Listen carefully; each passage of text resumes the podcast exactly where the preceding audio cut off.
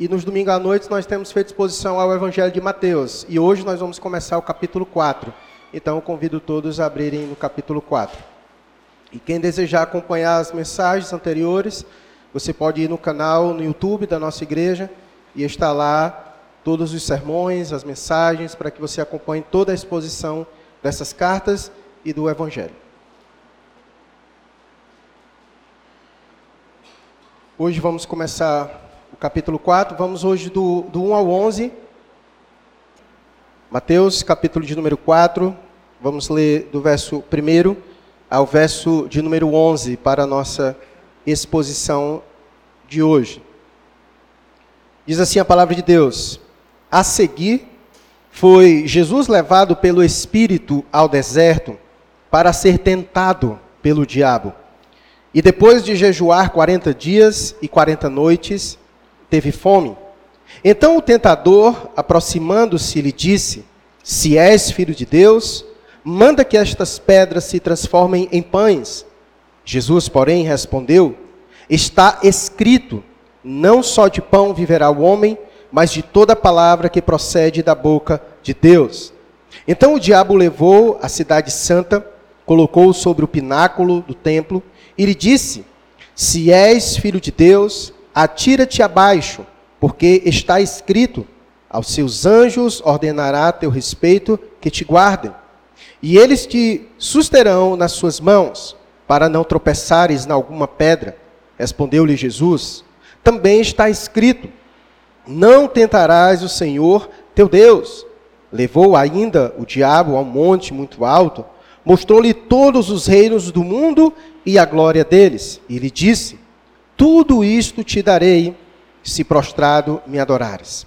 Então Jesus lhe ordenou: Retira-te, Satanás, porque está escrito: Ao Senhor teu Deus adorarás, e só a ele darás culto.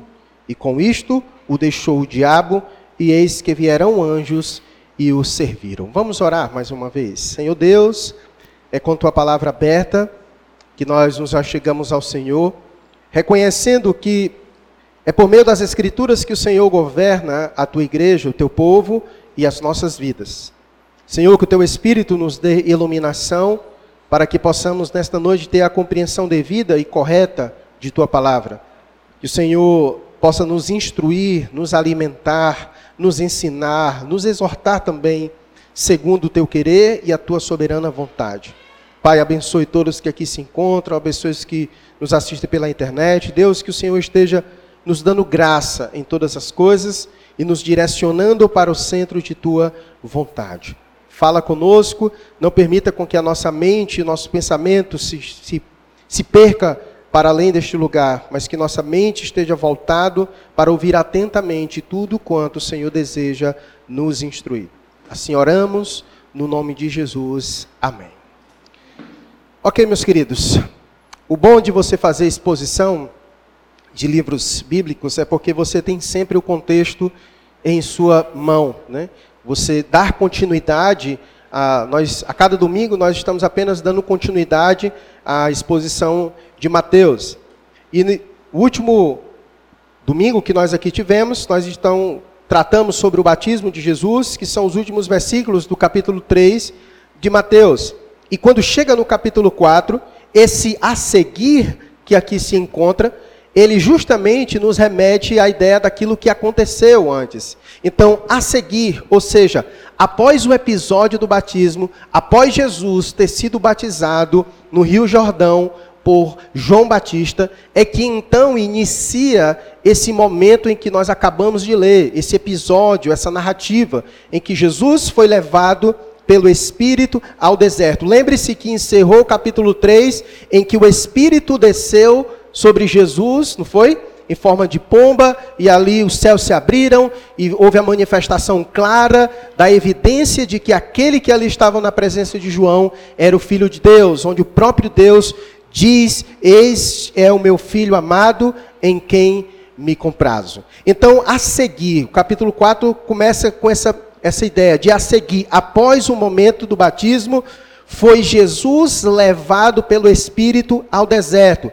E esse deserto, muito provavelmente, é o próprio deserto em que Jesus estava, porque João Batista, ele estava no deserto da Judéia, pregando a mensagem do arrependimento, preparando o caminho para Jesus Cristo. Então, Nesse, após o momento em que Jesus foi batizado, o mesmo Espírito que veio sobre ele naquele momento foi o mesmo que o levou para o deserto, muito provavelmente o próprio deserto em que ali ele estava, o deserto da Judéia, para ser tentado. E o texto diz: a seguir foi Jesus levado. E eu gosto dessa ideia do levado, porque é o mesmo que ser conduzido ou guiado.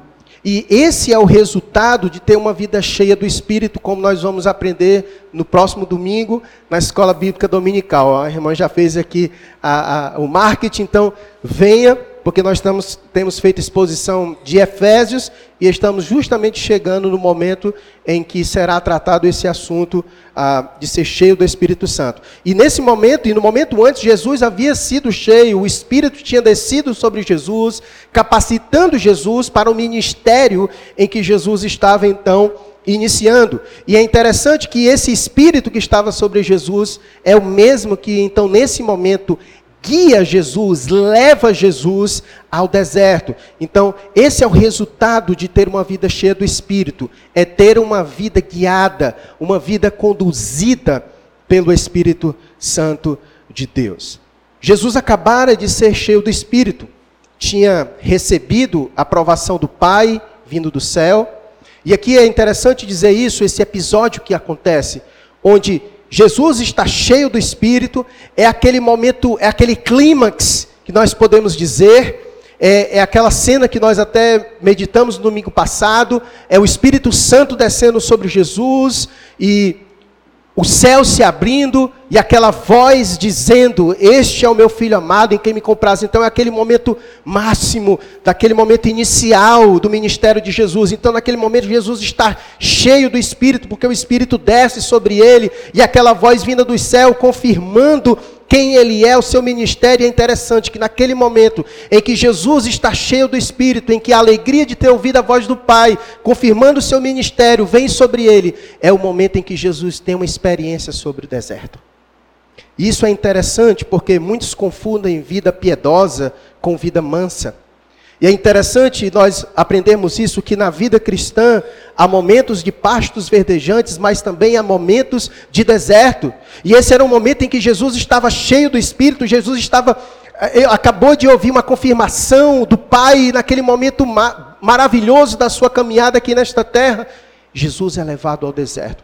Isso nos traz lições, porque às vezes a gente tem o entendimento de que porque nós estamos bem com Deus, nós viveremos o tempo inteiro nos pastos verdejantes. Mas às vezes Deus nos prepara, Deus nos enche do espírito, Deus nos move, Deus nos deixa bem espiritualmente para nos lançar ao deserto.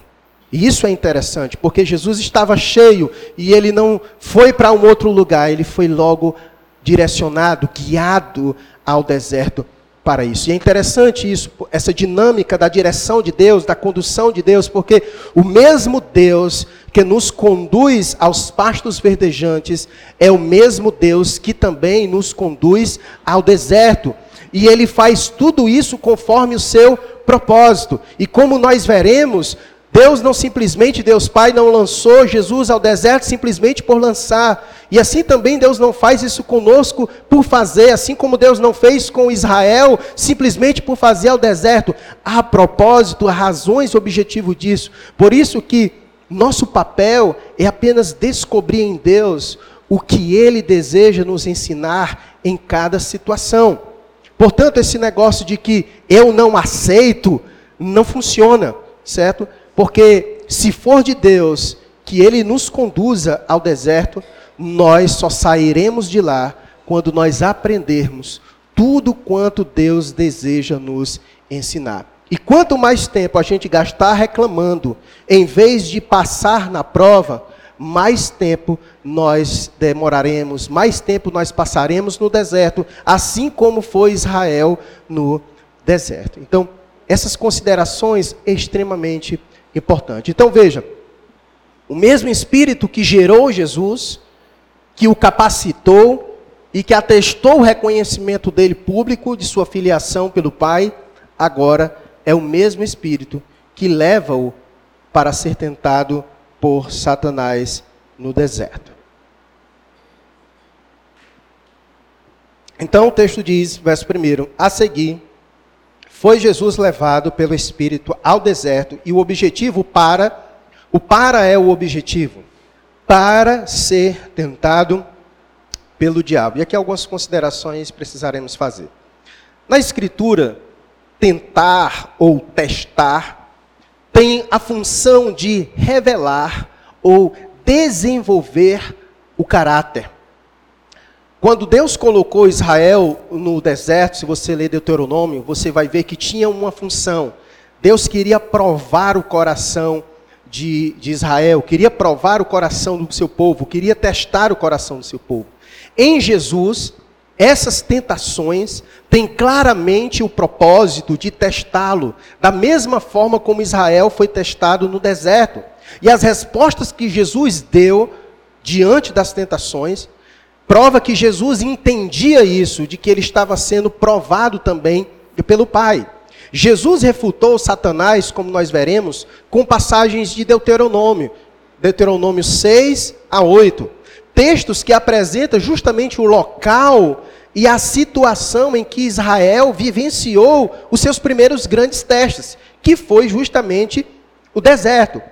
E é interessante nessa história, nesse capítulo 4, nós continuarmos a observar os paralelos que nós vimos de Jesus com Israel até agora.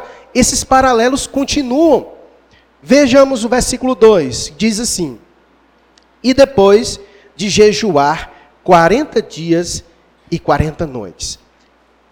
Há muitas implicações que poderiam se dizer dessa ideia de 40 dias e 40 noites. Mas, sem dúvidas, uma delas é de fazer a ligação a, a, Jesus, a Israel, como já vem sendo feito desde o capítulo 1. O jejum de Jesus, sem dúvidas, foi uma, um jejum de abstinência total. É claro que Jesus já tinha experiência em fazer jejuns, ele fez um jejum de 40 dias e 40 noites. Mas, conforme Lucas vai descrever no capítulo 4, no verso 2, muito provavelmente não foi um jejum de líquidos, porque alguém, quando passa essa quantidade de tempos de dias sem se alimentar, se ele não beber, a primeira coisa que ele tem é sede, não fome, porque sua garganta vai estar muito ressecada e ele não consegue comer sem beber certo? Não sei se você já passou um tempo sem tomar água, mesmo com fome, a primeira coisa que você quer fazer é beber, porque você não vai conseguir comer com a garganta tão seca, porque faz muito tempo que você não conseguiu ah, ingerir nenhum líquido. Então, muito provavelmente o jejum de Jesus tenha sido de alimentos, certo? E não de líquidos. E isso foi por 40 dias e 40 noites. E essa ideia de 40 dias e 40 noites reflete mais uma vez a errância de Israel por 40 anos no deserto em que ele passou. E as semelhanças são muitas. A fome de Israel e de Jesus nos fornece uma ligação. Ambos passaram um tempo no deserto preparatório para suas respectivas obrigações. Mas o ponto principal aqui é que ambos os filhos, porque Israel também é chamado de filho, e Jesus no capítulo 2 foi chamado de filho, do Egito chamei meu filho, e no capítulo 3 é dito: Esse é o meu filho amado. Então Cristo é a ideia do verdadeiro Israel. Então o ponto principal é que ambos os filhos, tanto Jesus quanto Israel, eles foram testados pelo desígnio de Deus. O primeiro, Israel, foi testado depois de ter sido resgatado do Egito. Ele foi resgatado do Egito e logo foi lançado no Egito, no, no deserto. E Jesus, o outro, ele foi lançado no deserto após o seu batismo. E, e ambos para provar a sua obediência e lealdade na preparação para a obra designada para cada um deles. A diferença é óbvio que o primeiro filho, Israel, falhou, mas apontava para aquele, o filho, aquele que nunca falharia. Então, nesse sentido, as tentações legitimaram Jesus como verdadeiro filho de Deus. E é interessante porque nas Escrituras, Cristo também é tido como o segundo Adão. Essas são expressões paulinas maravilhosas. E é interessante isso, porque o primeiro Adão, ele enfrentou Satanás aonde? No paraíso. O primeiro Adão enfrentou Satanás no paraíso, no jardim do Éden, e ele perdeu. Já o segundo Adão, que é Cristo, enfrentou Satanás no deserto e venceu. Que lição nós podemos aprender disso? Que isso nos ensina que o lugar não determina o nosso pecado. O primeiro Adão foi vencido pelo maligno no paraíso, e o segundo Adão, Cristo, venceu o maligno no deserto. Porque alguém poderia dizer: ah, no paraíso é muito bom, agora quero ver você no deserto. Cristo veio para provar que não importa o lugar, quando nosso coração está em Deus, quando temos o objetivo de fazer a vontade de Deus, não importa o lugar que nós estejamos. Adão fracassou no paraíso, no jardim do Éden. E Jesus venceu no deserto. Qual é a desculpa agora? Não há desculpa. O lugar não determina o nosso pecado, e sim a nossa disposição em fazer a vontade de Deus. Essa experiência de tentação preparou Jesus para ser o nosso sumo sacerdote. Eu mandei de ler o texto aqui na abertura do culto, texto de Hebreus, maravilhoso que vai falar justamente isso, que Jesus, ele é o nosso sumo sacerdote. Então, você pode se perguntar, por que que o Espírito levou Jesus para o deserto? Qual foi o objetivo de, de o Espírito Santo ter levado Jesus para o deserto? Uma das razões principais do porquê o Espírito levou Jesus ao deserto é para que Jesus tivesse essa experiência, essa experiência de Jesus da tentação preparou Jesus para ser o nosso sumo sacerdote. Ou seja, Jesus é perfeitamente habilitado para nos socorrer e nos instruir quanto às tentações. Por quê? Porque ele foi tentado da mesma forma, a nossa semelhança, das mesmas experiências que nós passamos. Então, Jesus é alguém que entende quando você está sendo tentado. Ele entende as nossas aflições, porque ele passou a mesma coisa. A diferença é que Jesus venceu todas as tentações, ele suportou até o fim e tinha que ser assim. Por que, que tinha que ser assim? Por que, que Jesus tinha que passar por essa experiência para nos representar? Porque nenhum homem tem o direito de chamar outros a obedecer enquanto ele próprio não tiver obedecido. Jesus obedeceu ao Pai. Passou por todas aquelas provações, passou por todas aquelas tentações. Então ele nos entende, ele é perfeitamente habilitado e capaz de nos ajudar a passarmos e a enfrentar as nossas lutas e as nossas tentações. Por isso que Cristo provou nessa história ser o rei perfeito, cuja soberania é digna do nosso respeito e obediência. Uma coisa importante a ser considerada, você pode talvez pensar assim, alguém pode dizer, mas também, né, pastor, Jesus é Deus, é claro que ele iria vencer essa tentação. Eu sou um pobre miserável, desgraçado que nem eu sou, mas Jesus não. Ele é o filho de Deus, é claro, para ele é muito fácil passar por isso, vencer por isso tudo. É importante observar que Jesus enfrentou o inimigo como Deus homem que ele é. Tanto é que as suas primeiras palavras, respondendo à tentação de, de, de Satanás, no verso 4, foi: Não só de pão viverá o, o homem. E ali ele estava falando de quem? Dele mesmo. Ele estava falando dele mesmo. Ele estava fazendo uma referência a si mesmo, que naquele momento estava sendo tentado. Então ele estava sendo tentado, é como se ele estivesse dizendo assim para Satanás: Olha, meu amigo, nem só de pão viverá o homem. Eu. E o caso você está me tentando. Certo? Então, isso é importante dizer. Porque não podemos imaginar que Jesus usou seus poderes divinos para derrotar o inimigo. Porque era justamente isso que Satanás queria que Jesus fizesse para desqualificá-lo.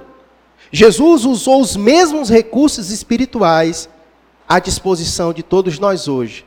O poder do Espírito Santo, que no capítulo 3 ele foi cheio, e ele conseguiu vencer, como nós veremos, com o poder da palavra de Deus. Nós veremos que ele venceu com essas duas armas: o Espírito Santo e o poder da palavra de Deus, certo? Então, a tentação de Jesus foi tão real quanto as nossas, pois ela envolve vontade e Jesus a venceu porque veio para fazer a vontade do seu Pai, certo? Aqui já é a primeira lição. Quando nos dispomos a fazer a vontade de Deus, será mais fácil de dizer não à nossa vontade e à de quem quer que seja. Certo? Isso é importante ser dito. Então, verso 1. A seguir, foi Jesus levado pelo Espírito ao deserto para ser tentado pelo Espírito. É importante dizer aqui também que Deus jamais é o agente da tentação, porque Tiago vai dizer no capítulo 1, verso 13, que Deus a ninguém tenta.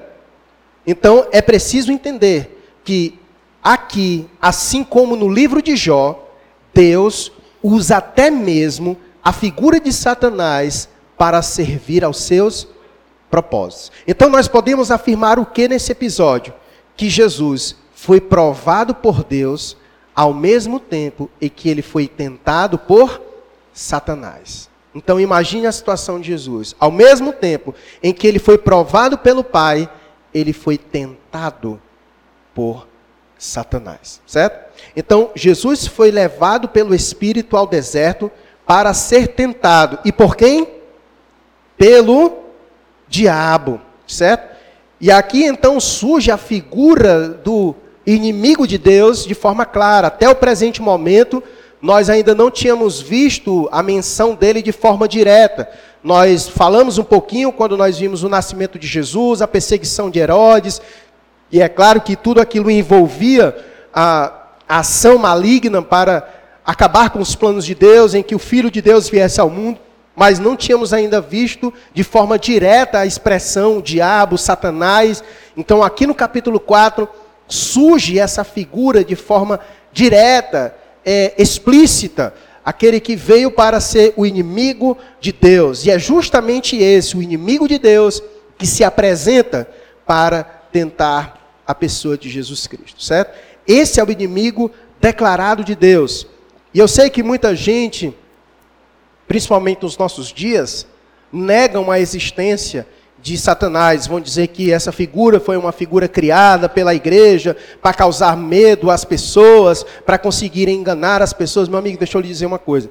Se você crer que Deus existe, então você precisa crer também que o diabo existe, certo?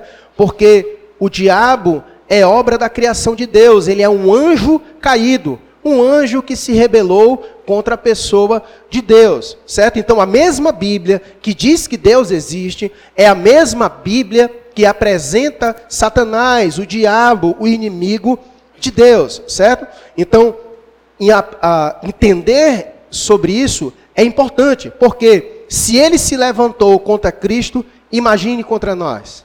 Se ele foi audacioso, suficiente para chegar na pessoa de Cristo e tentá-lo, você imagina eu e você. Então você imagina eu e você. Então, eu acredito que uma das maiores sacadas do inimigo é justamente tentar fazer as pessoas acreditar que ele não existe. Essa tem sido as suas maiores sacadas, certo? Então nós precisamos atentar que essa é uma figura real e é um inimigo muito poderoso da igreja. Conforme as escrituras vai dizer, o diabo, ele é o príncipe deste mundo, porque a Bíblia diz em 1 João 5:19 que o mundo jaz do maligno.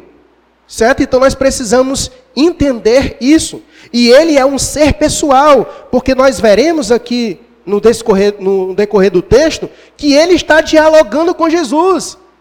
Ele é um ser pessoal, onde ele tenta, fala e Jesus responde. Ele, ele é um ser pessoal, ele é um anjo.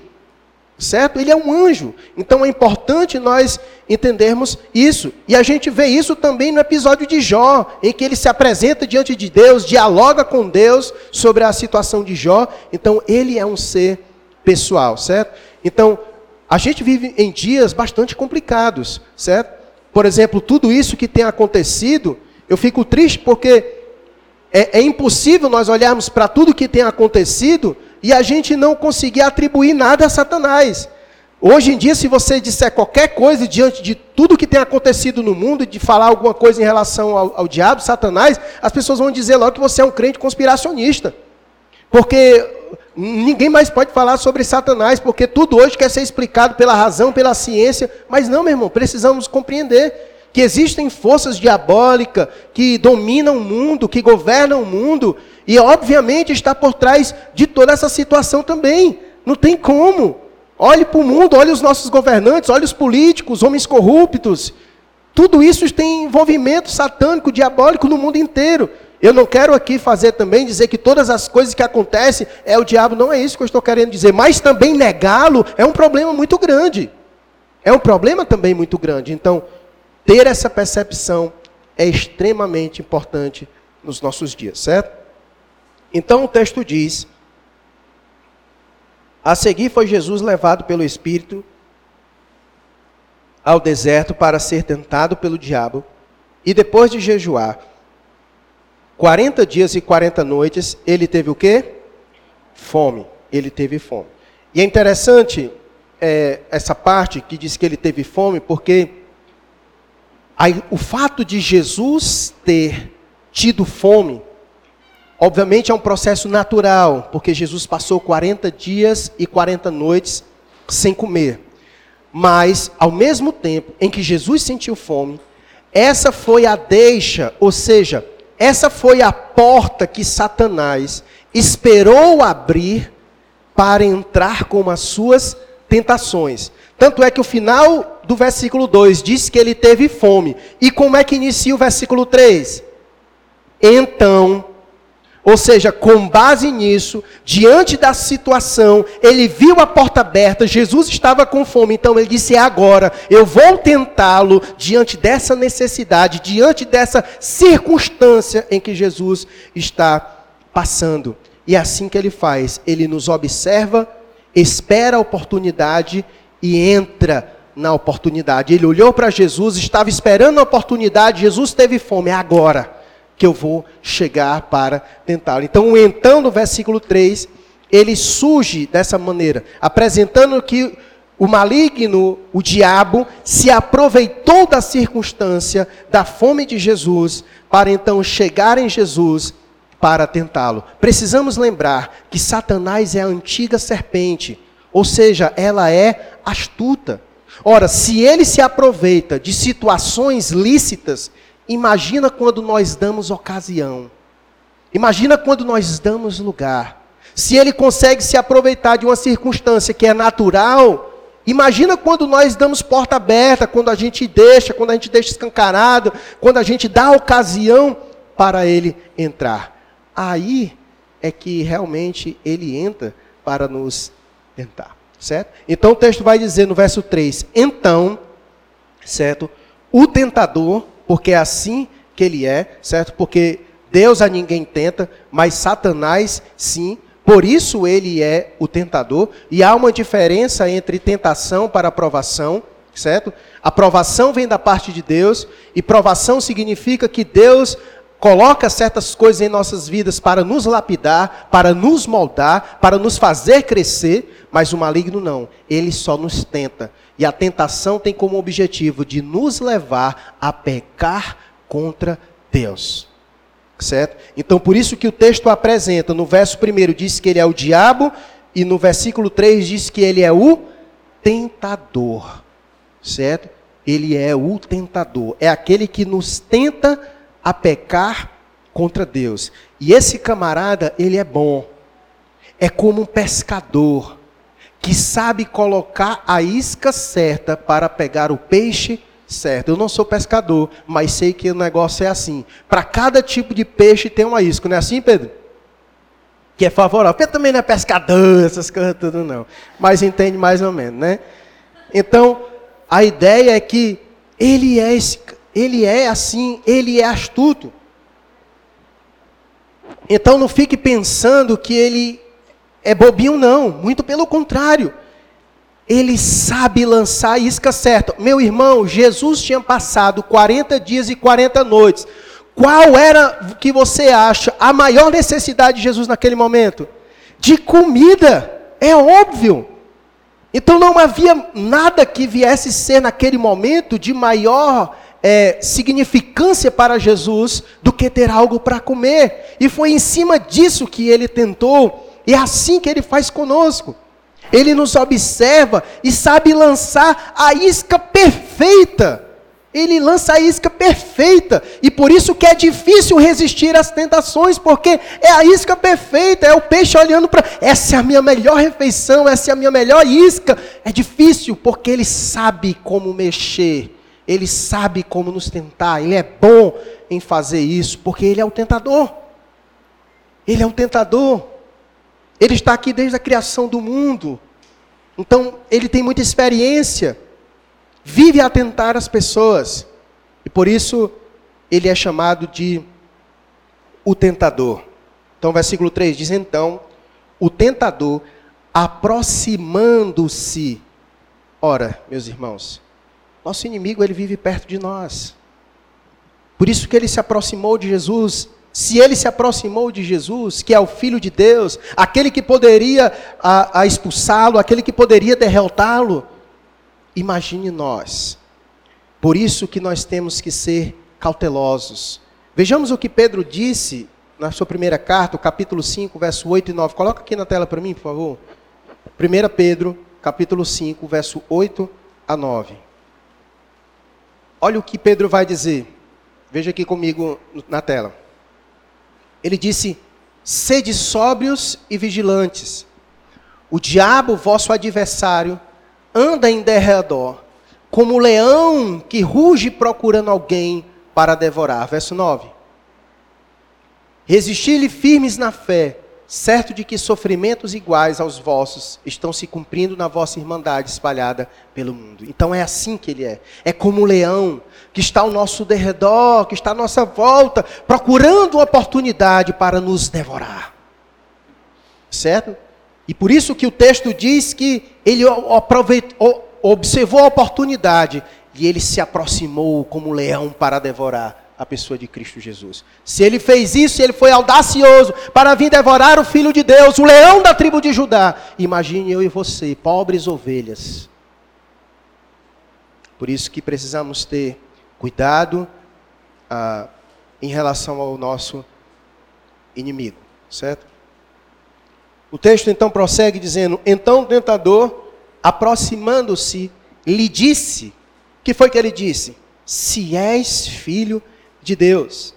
Vamos parar aqui para meditar nessa expressão, se és filho de Deus. Essa condição se, ela tem nesse contexto o sentido de uma vez que você é filho de Deus, então Satanás, ele não tinha dúvidas de quem era Jesus, isso ele não tinha dúvidas. Mas o seu objetivo aqui era levar Jesus a violar o plano de Deus e fazer Jesus usar o seu poder divino, do qual ele mesmo havia aberto mão de usar. Lembra o que nós aprendemos aqui no culto de oração, Filipenses, em que Cristo passou pela humilhação, o alto esvaziamento, então aprove ele mesmo vir e abrir mão, não que ele perdeu, mas ele abriu mão dos seus poderes para ficar na dependência do Espírito.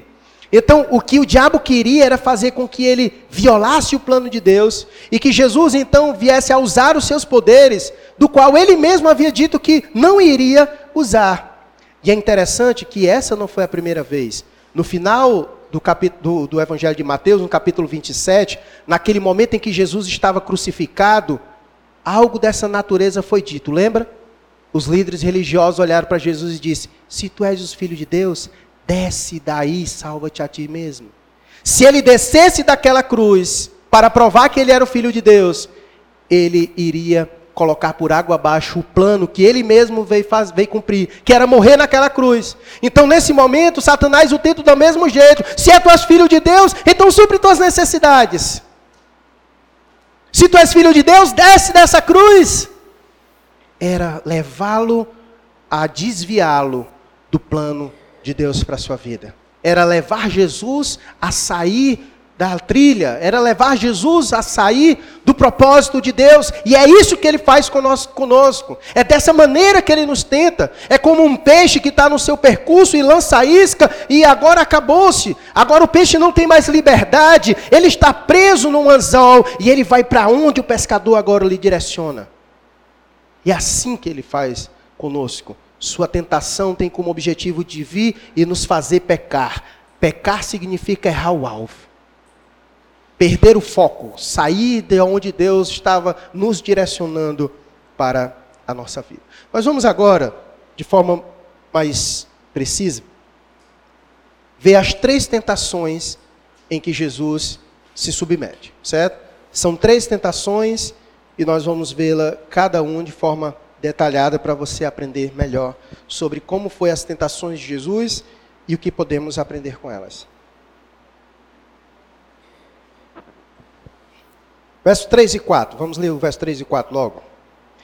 Então, o tentador, aproximando-se, lhe disse: Se és filho de Deus, manda que estas pedras se transformem em pães. Jesus, porém, respondeu: Está escrito: Não só de pão viverá o homem, mas de toda palavra que procede da boca de Deus. Essa foi a primeira tentação do maligno contra Jesus. E nessa primeira tentação, como eu disse, Satanás quis levar Jesus a duvidar do cuidado providencial de Deus para a sua vida. E também levar Jesus a prover para si mesmo de forma a desagradar ao seu pai. A tentação chegou da seguinte maneira: eu vou aqui parafrasear, certo? É como se Satanás estivesse dizendo assim: uma vez que você é o filho amado de Deus, por que, que o seu pai não alimenta? Por que, que ele colocou você nesse deserto? E por isso que a sugestão de Satanás para Jesus é: usa teus poderes divinos para suprir as tuas necessidades. E aqui fica uma lição dessa primeira tentação. Quando nós colocamos as nossas necessidades físicas acima das espirituais, nós caímos em pecado. Quando permitimos com que as circunstâncias e as situações controlem nossas vidas, em vez de seguir a vontade de Deus, nós caímos em pecado. Jesus poderia ou não poderia ter transformado essas pedras em pães? Ele tinha poder para isso? Mas com isso, Jesus teria usado seus poderes independentemente do Pai e do Espírito, sendo que ele veio justamente para obedecer ao Pai e ficar na total dependência do Espírito Santo. Sabe, irmãos, muitas vezes é assim também que Satanás nos tenta. Ele nos faz duvidar do cuidado de Deus para com a nossa vida. E, e nos conduz às murmurações, como Israel no deserto. O Senhor nos tirou do Egito para a gente morrer aqui com fome. Cadê? Nós estamos com fome. Só esse maná velho não presta. E começa as murmurações e nada fica bom. Nada fica bom. E é dessa maneira que Satanás nos tenta. Tu é filho de Deus, então cadê a, a providência de Deus para com tua vida? Esse Deus não está cuidando de ti, vai procurar se sustentar, porque Deus não cuida de você. Faz alguma coisa, como ele disse para Jesus, faz alguma coisa dos teus poderes, porque tu está com fome, cadê o cuidado do teu pai? Então muitas vezes é assim que Satanás também nos tenta. É assim que Satanás nos leva a buscarmos a suprir as nossas necessidades, até de forma ilícita.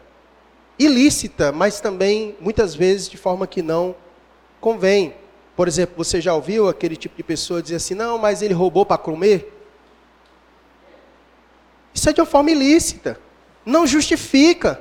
Você confia em Deus? E não, ele roubou para comer porque estava com fome. Não, não precisa. Confia em Deus que ele vai prover. Certo? E também de forma lícita, muitas vezes que não convém.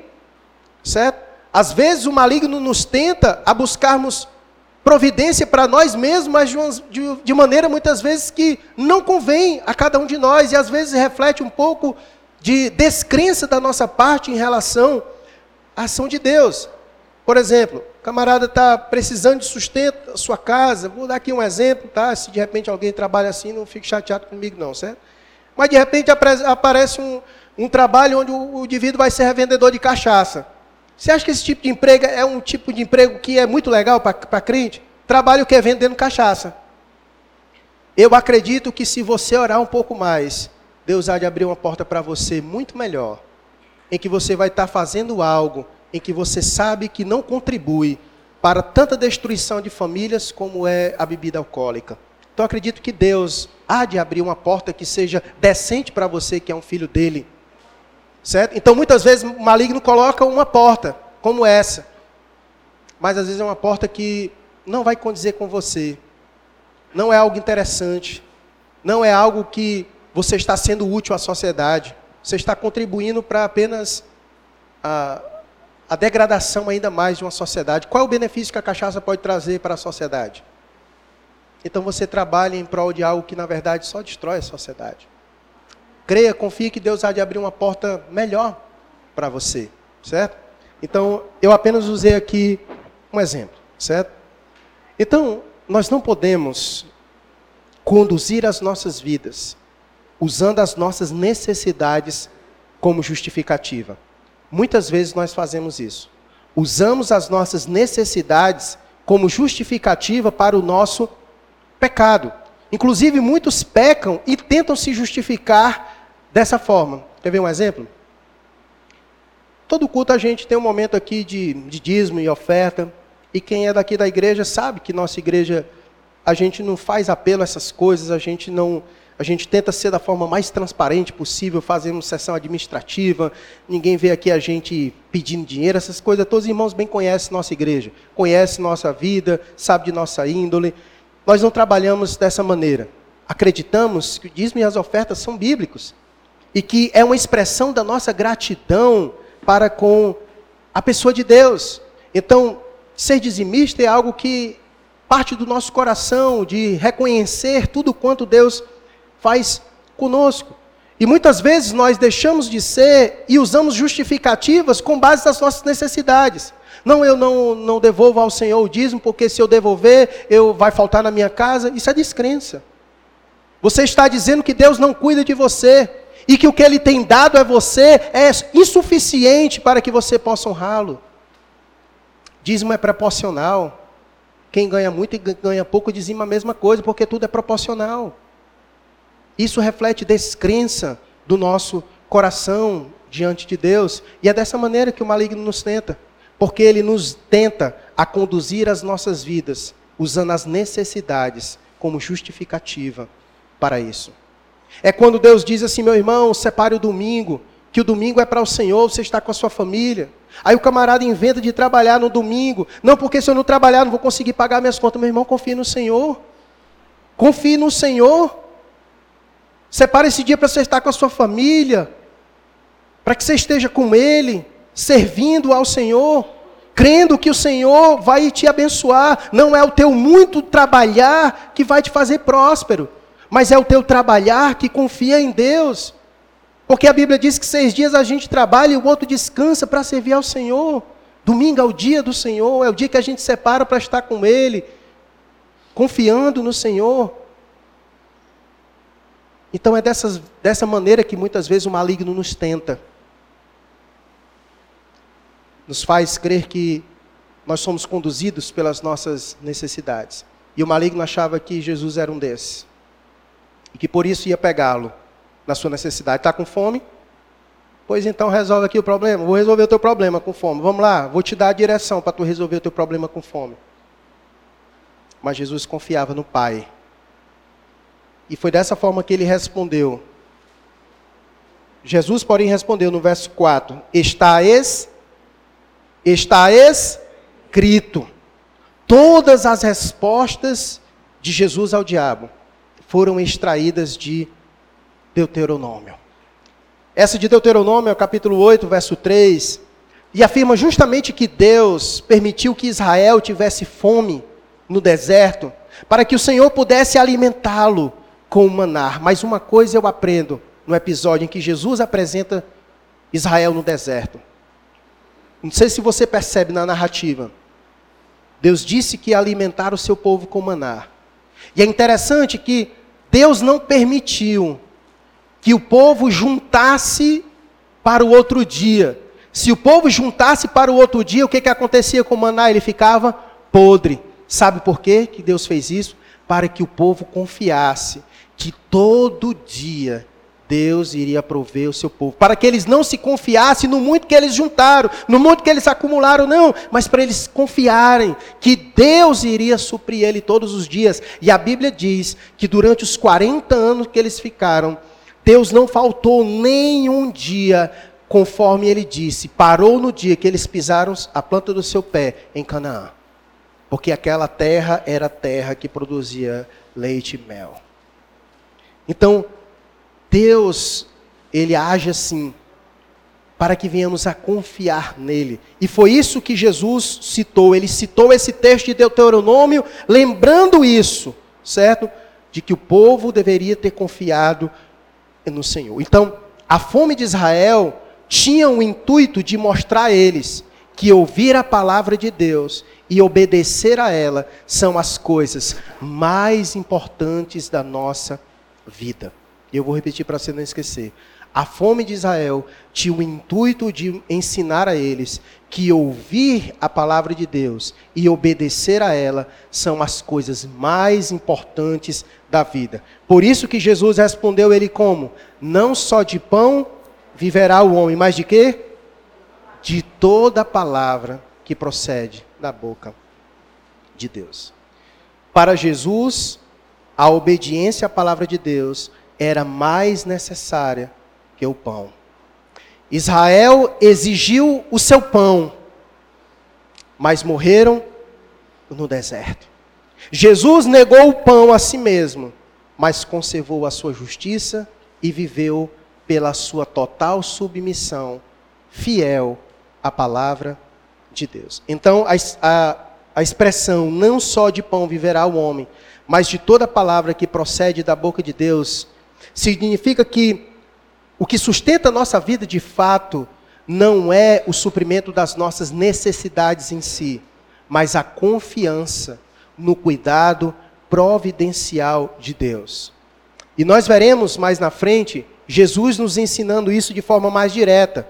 No capítulo 6, quando nós chegarmos, no verso 33, Jesus disse aquilo, lembra?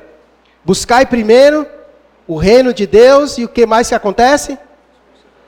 Todas as outras coisas serão acrescentadas. Lembre que o contexto é: Jesus disse, não fique ansioso pelo que comer e o que vestir, porque o vosso Pai sabe do que você necessita. Confia nele, busca ele primeiro, e todas as coisas vos serão acrescentadas. Inverter essa ordem é convidar a ansiedade consumidora a caminhar constantemente conosco. Mas confiar em Deus é viver aquela experiência do salmista no Salmo 127, quando ele disse: Se o Senhor não edificar a casa, em vão trabalhos que a edificam. Inútil vos será levantar de madrugada, repousar tarde, comer o pão que penosamente granjeastes, pois aos seus amados, ou seja, aos seus filhos, ele faz o quê? Ele os dá enquanto dormem. E vejam a prova dessa verdade no próprio texto que nós vemos. Veja como Deus cuidou de Jesus. O que, que diz o versículo 11? Com isto deixou o diabo, e eis que vieram anjos e o. Eu cuido de você, confia em mim. É Deus dizendo: Eu cuido de você, confie em mim, ouça a minha voz, ouça a minha instrução mais importante do que suas necessidades é ouvir a minha palavra. Você fizer isso, ele o servirá. Enviará até os seus anjos para isso.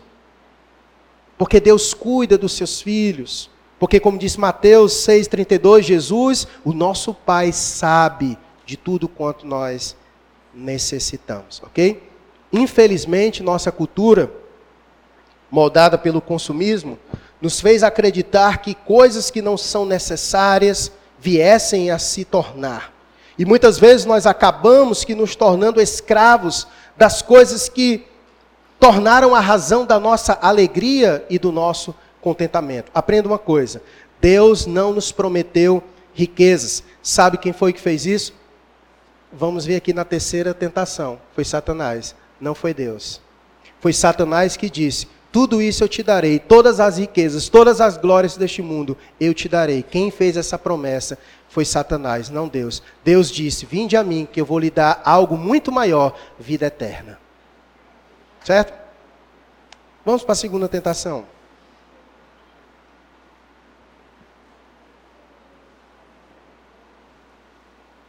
Verso 5 a 7. Então, o diabo o levou à cidade santa, colocou-o sobre o pináculo do templo e lhe disse: Se és filho de Deus, atira-te abaixo, porque está escrito: aos seus anjos ordenará a teu respeito que te guardem, e eles te susterão nas suas mãos, para não tropeçares em alguma pedra. E respondeu-lhe Jesus: Também está escrito: Não tentarás o Senhor teu Deus.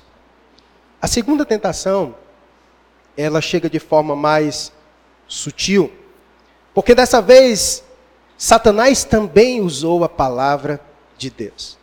Parafraseando, é como se ele estivesse dizendo assim: quer dizer então que você pretende viver pelas Escrituras? É isso?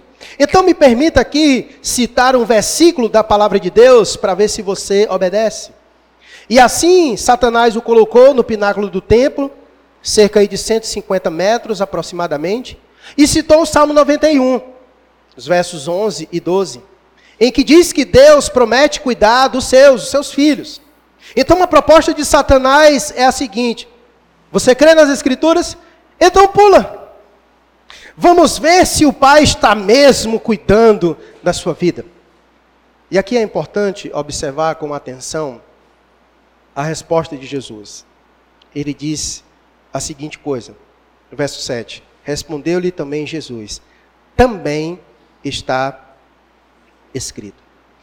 Perceba mais uma vez a importância de conhecer as Escrituras. A primeira tentação, Jesus cita as Escrituras. E na segunda tentação, o maligno usa a palavra de Deus e Jesus o refuta usando também a palavra de Deus. Então perceba mais uma vez a importância de conhecer as Escrituras. Porque Satanás, ele a usa inclusive para nos enganar. Então, muito cuidado com aqueles que usam, se utilizam da palavra de Deus, porque é muito comum o maligno usar falsos profetas para enganar as pessoas. E só há uma maneira de desmascarar o falso profeta: é comparando e analisando o que ele diz com a própria Escritura. Nunca devemos separar a passagem do resto das Escrituras. É preciso conferir a luz de todas as Escrituras. Porque nós podemos usar a Bíblia para provar praticamente qualquer coisa. Basta isolarmos o texto de seu contexto e assim nós teremos o pretexto perfeito para usar da forma com que queiramos, da forma com que desejarmos. Ao citar o Salmo 91, Satanás havia omitido astutamente as palavras em todos os teus caminhos. Ele não citou o salmo inteiro. Depois você confira em casa. Ficou faltando essa frase. Em todos os teus caminhos. Ele citou o Salmo 91, mas deixou essa parte de fora. E obviamente ele fez isso astutamente, porque essa parte do texto que ele deixou fora é crucial para o entendimento do mesmo. Ou seja, o Filho de Deus, o que o Salmo quer dizer é que o Filho de Deus, que está dentro da vontade de Deus, desfruta da proteção do Pai, pois ele cuida daqueles que estão andando nos seus caminhos. E andar em seus caminhos é o mesmo que andar segundo a sua vontade. E Jesus, para receber o cuidado de Deus, ele tinha que andar segundo o seu caminho, segundo a sua vontade. E fazer aquilo que era do desagrado do Pai era não ter a proteção do Pai. E por isso que Jesus refuta o inimigo usando o Deuteronômio, capítulo 6, verso 16, quando ele diz: Não tentarás o Senhor ter Deus. Ou seja, Cristo respondeu com outro versículo que fala da peregrinação de Israel mais uma vez pelo deserto, relembrando aquele momento em que ah, o povo de Israel ele ficou furioso e queria que Moisés tirasse água de onde não podia ser achado, lá em Êxodo capítulo 17, aquele episódio. Portanto, é, é importante a gente entender isso, que a hesitação de Jesus naquele momento não se deve à ponderação sobre se ele ou sobre seu pai podiam enviar os anjos para lhe socorrer. Não era essa ideia, mas ao fato de que a Escritura proíbe provar a Deus. Então a hesitação de Jesus não era porque ele tinha dúvida que se ele se jogasse, o pai não ia cuidar dele. Não era essa a questão. A questão é que Jesus sabe que tentar a Deus é contra as Escrituras. E por isso ele não deveria fazer. Não pelo fato de, ah, será que ele vai me proteger? Será que Satanás está certo? Que se eu pular ele vai me socorrer? Não, não era essa ideia. A ideia era, não, não tente a Deus, porque as Escrituras diz isso. Então, da mesma forma, como na primeira tentação, nós precisamos ter cuidado. Porque Satanás também nos tenta na mesma semelhança. Para Jesus, é errado exigir proteção milagrosa como prova do cuidado de Deus. E nós precisamos ter cuidado com isso também. Porque muitas vezes nós nos colocamos diante de Deus querendo exigir o, o cuidado de Deus de forma miraculosa, milagrosa sobre nossas vidas. Quem somos nós para exigir alguma coisa de Deus? Então nós não podemos viver simplesmente assim, exigindo o cuidado milagroso de Deus, não. A atitude apropriada é confiar e obedecer. É confiar e obedecer. Dessa forma, tentamos o Senhor quando nós nos colocamos em situações que o obrigam a intervir de modo miraculoso em nosso favor. Quer um exemplo disso? Por exemplo, a pessoa ela é diabética, a gente tem aqui o irmão Djalma, que sofre com esse problema, toma insulina todo dia. E de repente você diz assim: não, meu irmão, não toma não. Confia que o Senhor vai cuidar de você, Ele vai agir de forma milagrosa, miraculosa. Você está tentando a Deus. Você está tentando a Deus nessa situação. Porque Deus proveu, dando sabedoria e inteligência ao homem para prover medicamentos. Então ele já está agindo, irmão, e você dizer para ele tirar isso é, é você ser descuidado. Você está provando a Deus no que diz respeito é, a isso, certo? Por exemplo, você ser descuidado financeiramente, você ser alguém que não consegue se organizar financeiramente, é alguém que é estragado, gastador. Não, eu vou gastar aqui no final do mês, Deus proverá. Né? Às vezes a gente diz isso, né? Papoca o dinheiro e depois, não, Deus proverá. Você está tentando a Deus. Você está tentando a Deus, você não está sendo organizado, você não está sendo um bom administrador, você não está sendo um bom mordomo, você está tentando a Deus, porque você está sendo descuidado e quer que Deus fique agindo de forma milagrosa, miraculosa, assim, certo? Você acha que Deus vai fazer uma pessoa bater na porta da sua casa, eu achei uma maleta ali, pega aqui 20 mil reais. Está entendendo?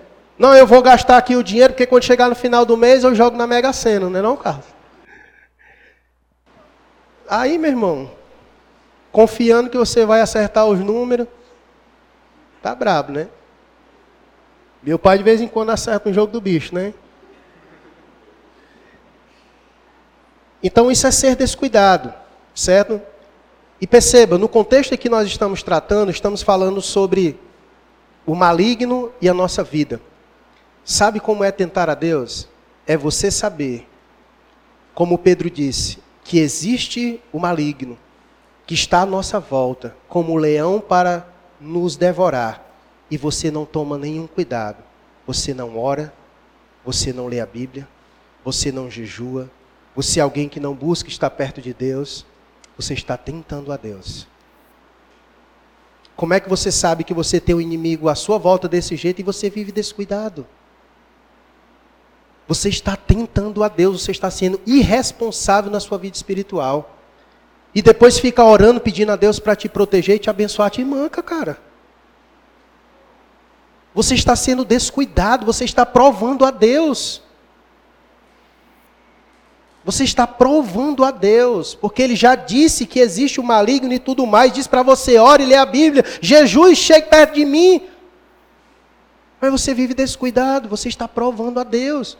E depois fica pedindo a Deus para guardar a sua vida, se você é imprudente se você é imprudente. Está entendendo? É como o cara que sai alcoolizado dirigindo, Deus guarde. Como assim, meu irmão? Deus guarde, o cara sai embriagado, Deus guarde. Ele está tentando a Deus, meu irmão. Irmão do Rio agora, né? Você está tentando a Deus com isso. Certo? Então, é preciso termos cuidado, certo? Porque o maligno se aproveita de situações e nos faz tentar contra Deus, certo? E isso é pecado, certo? E isso é pecado. Vamos para a terceira e última tentação. Verso 8 a 11.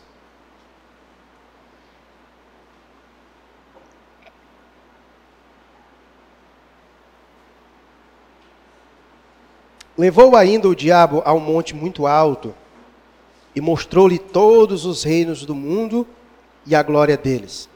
E lhe disse: Tudo isso te darei se prostrado me adorares. Então Jesus lhe respondeu: Retira-te, Satanás, porque está escrito: Ao Senhor teu Deus adorarás e só a Ele darás culto.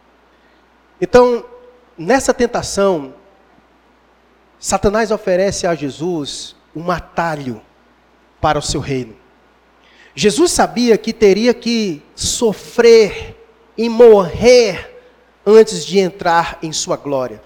A Bíblia diz que quando Jesus morre e ressuscita, ele ressuscita em glória e o Pai lhe concede toda a autoridade no céu e na terra. Quando ele faz aquela oração, que ele diz, Pai, restitui a glória que um dia eu tive contigo mesmo, ele sabe que ele teria que passar pelo Calvário, pela cruz. E nesse momento o maligno tenta ele, dizendo assim: Olha, eu posso te dar tudo isso sem você precisar passar pelo sofrimento, sem precisar ter que ir para a cruz. E se Jesus tivesse pego esse caminho, ele não teria ido para a cruz e não haveria remissão para os nossos pecados, porque sem derramamento de sangue não há remissão de pecados.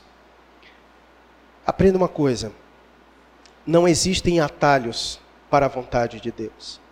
Se desejamos participar da sua glória, devemos participar também antes do seu sofrimento. Romanos 8,17. É isso que Paulo vai dizer. Então, como príncipe deste mundo, Satanás tinha autoridade para oferecer esses reinos para Cristo. Mas Jesus não aceitou a oferta. E se Jesus tivesse aceito e se prostrado, ele teria recebido a glória oferecida por Satanás sem sofrimento. Aqui eu coloco entre aspas para que você entenda bem. Porque, meus irmãos, não se adquire glória sem sofrimento. Não adquire glória sem sofrimento. A prova de Cristo é a prova clara disso, de que não existe glória sem sofrimento. E é com essa ilusão de que é possível viver em glória, sem sofrimento, que Satanás tem enganado as pessoas e as tem escravizado quanto a isso. Porque ele, ele as tem oferecido todas as riquezas e glórias deste mundo em troca de suas almas. E não tem como não lembrar da parábola do semeador e do solo espinhoso quando eu ouço essas palavras de Jesus. Lembra? Sobre a parábola do semeador e o solo espinhoso. O solo espinhoso é aquele em que a semente cai e as fascinações do mundo com as riquezas e com a glória sufoca e ela não cresce. Esse é o retrato da nossa geração. É uma geração que é fascinada pelas glórias do mundo pelas riquezas do mundo. E é por isso que as pessoas se rendem facilmente à fascinação da glória e das riquezas que este mundo pode oferecer. E é por isso que a mensagem da cruz não é uma mensagem atraente, porque o mundo diz, se oferece glória, vem eu te dou glória, te dou riquezas. E o convite de Jesus é o contrário: vinde a mim, tome a sua cruz, negue-se a si mesmo. É uma mensagem contrária. Enquanto o mundo oferece glórias e riquezas, Jesus diz: vem, nega-te a ti mesmo, toma a tua cruz e me segue. Quem toma a cruz vai para onde? para o Calvário. E a gente vive numa sociedade que não quer sofrer, quer glória, quer glória, mas não quer sofrer. Mas não quer sofrer. Não tem como.